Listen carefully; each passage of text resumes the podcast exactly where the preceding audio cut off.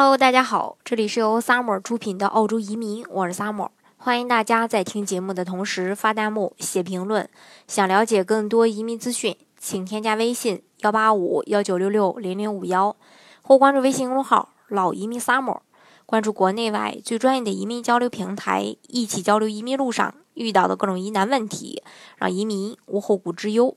那对于呃很多刚登陆的新呃，就是说刚登陆澳洲的新移民来说，可能前期因为嗯啊没有足够的准备去买房子，可能会选择租房子住。那啊，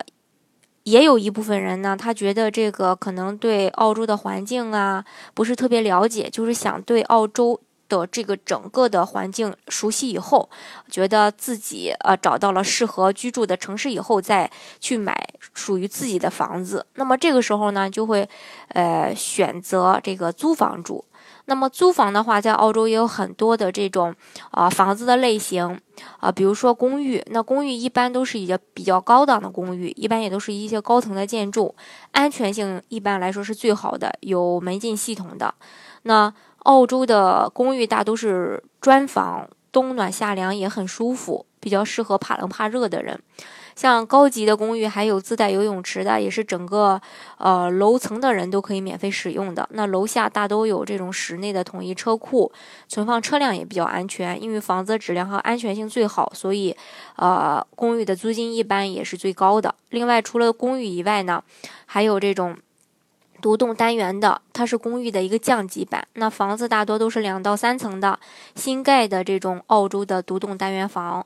呃，它是有电梯的，但是比较老的那些它是没有电梯的，而且一般也没有门禁系统，单元门是用钥匙就可以开开的，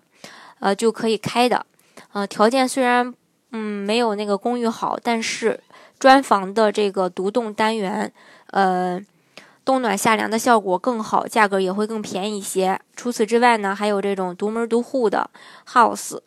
它是这种一个住房的，有自己独立的院子和自己的房子的。那独门独户的这种建房可用的材料有很多，有砖房的，有木房的，还有砖皮房的。砖房的就是外墙完全使用砖的房子，冬暖夏凉，保温性好。木房就是完呃外墙完全用木质的房子，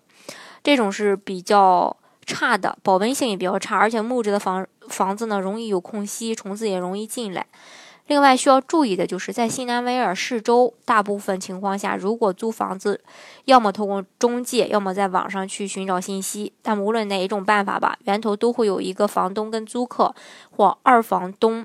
签的租约，这一点跟国内啊有点像。那大部分二房东会代收押金，但是他们大部分时候并没有按照法律要求。把这个呃押金存放到法定的机构，呃，另外呢，由于通过二房东租房的时候，二房东会先从租客呃这个手上收取租金，之后转交房东。如果是二房东没有按时付租金，那么大房东很有可能就会呃申请把房子给收回来，让正在